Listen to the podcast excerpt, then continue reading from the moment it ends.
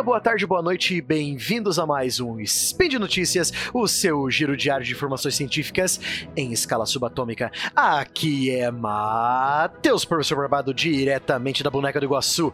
E hoje, dia 17 Electron do calendário Decatrion, mais comumente conhecido como 10 de maio do calendário gregoriano, nós falaremos sobre, sim, de novo, achados arqueológicos mundiais e para completar, e um estudo muito bem elaborado sobre as cabanas dos índios Caingang, que eram subterrâneas aqui, que moravam aqui no Brasil, né? Speed Notícias.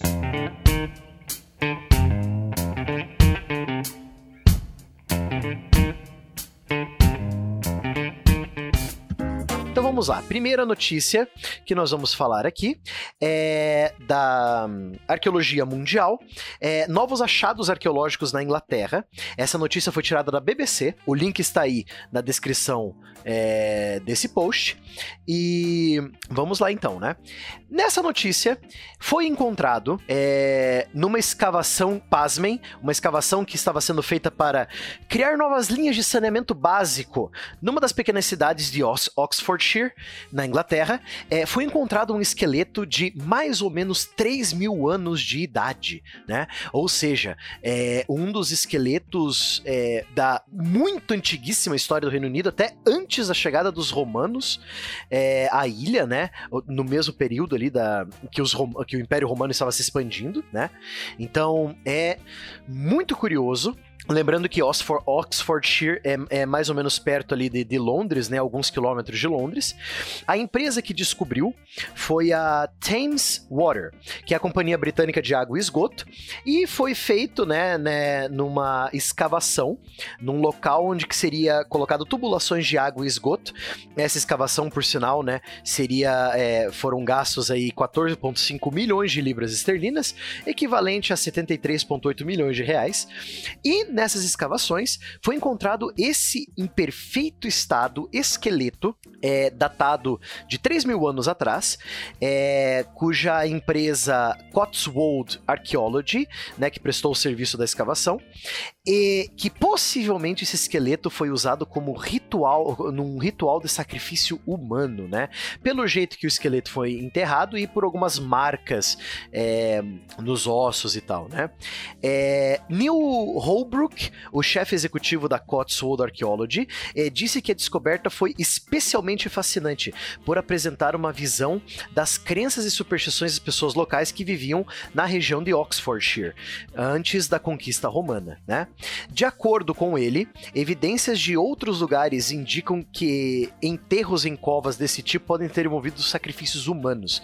Então, o estilo de enterrar os corpos, né? O jeito que eles foram enterrados, a posição que eles foram enterrados, algumas marcas nos pescoços e nos braços do esqueleto, né?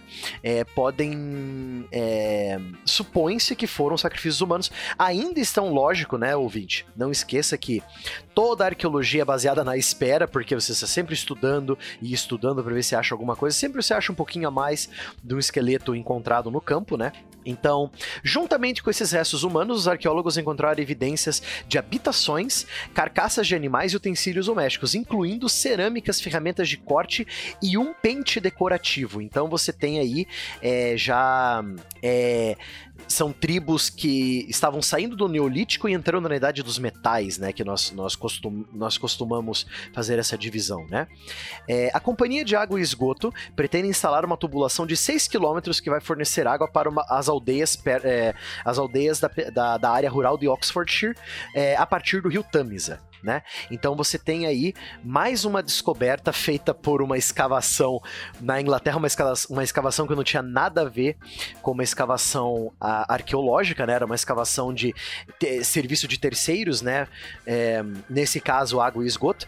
Vamos lembrar que há dois, três anos atrás, o esqueleto de Ricardo III, o rei inglês que havia sido perdido durante a batalha de é, Bosmouth, é, ele foi encontrado quando uma empresa estava fazendo a terraplanagem para construir um estacionamento em uma cidade perto de Londres e o esqueleto do rei foi encontrado, né? Então é, é muito fascinante isso que é, essas empresas preservem a, a história local, né? Em vez de passar cimento por cima, né? Você chama é, equipes de universidades ou até de empresas especializadas para cuidar desses locais, né? Porque faz parte da história deles mesmos, né? Infelizmente nós não vemos isso aqui no Brasil, né? Vamos pegar como exemplo a, a história dos sambaquis, né? Muitos sambaquis foram destruídos por empresas produtoras de, de cimento e cal, né? Porque os sambaquis, para quem não sabe, são os grandes morros e conchas do, dos povos dos sambaquis que habitavam o litoral do Brasil, é, do Rio de Janeiro e do Espírito Santo até o Rio Grande do Sul. E muitos desses sambaquis foram destruídos, né? Eu que sou do Paraná, eu infelizmente é, vi muitos sambaquis sendo destruídos para a, a indústria do cimento e do cal, né? Então nós temos que é, trabalhar com essa conscientização, né? Porque faz parte da nossa história, né? Servir esse, que essa história é, relatada pela BBC que sirva de exemplo, né, para nós cuidarmos da nossa própria história, né? Lembrando que nós perdemos muito dela com o incêndio do Museu Nacional, então nós, nós somos obrigados a cuidar do que no, nós, do que sobrou, né, do que restou e do que vai ser descoberto no futuro, né? Bom, é, falando dessa da história brasileira, né? É, nós vamos dar um pulinho na, num estudo muito interessante feito pelo site é, Chapuri Socioambiental. É, nesse site, é, ele, eles tratam muito sobre as cabanas subterrâneas dos povos Caingangue, né? É muito interessante como que esses povos construíam e organizavam suas cabanas. É, povos Caingangue que é, habitavam o Planalto Meridional do Brasil há 3 mil anos antes da chegada dos europeus, né? É, eles são dos povos da tradição taquara, também conhecidos como povos das casas subterrâneas. Sim, ouvinte, os índios Caingangue faziam é, casas subterrâneas. Eles é, cavavam um pouco do solo até uns, uns 3, 4 metros e é, faziam um telhado de, de palha seca e lá dentro viviam, né? Faziam sua, é, sua comida, suas atividades, dormiam, sempre com pequenas entradas é, feitas para facilitar a é, é, até escadas de vez em quando, né? Rampas de terra ou escadas para você adentrar nessa região, né? O que é muito interessante porque esses povos eles viviam no sul do Brasil, né, na, na, na parte meridional do Brasil, e para o sul. Então, é, levando em conta aquecimento global, essas coisas assim, a região do sul era muito mais fria do que realmente é hoje. Então, esses índios eles é, construíam essas casas subterrâneas, mais como um abrigo para o frio, né, e mais seguro do que é, outra coisa, né?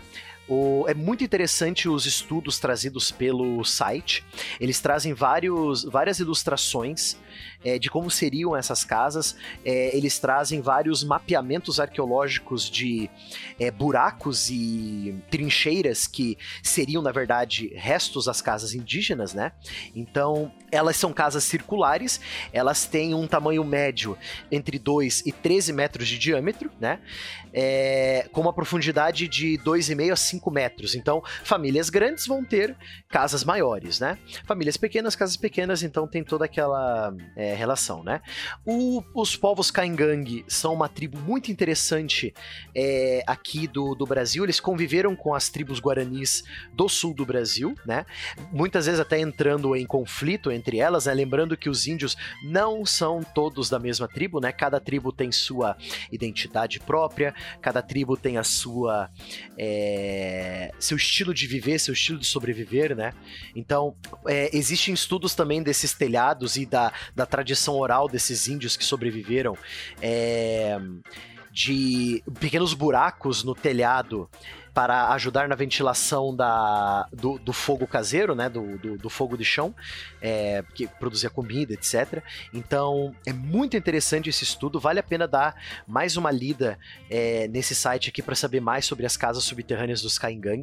É muito legal e eu aconselho vocês a darem uma olhada. O link do site do, é, da matéria, né, que eu estou lendo aqui, uma matéria escrita no ano passado, mas muito relevante para nossos dias, né?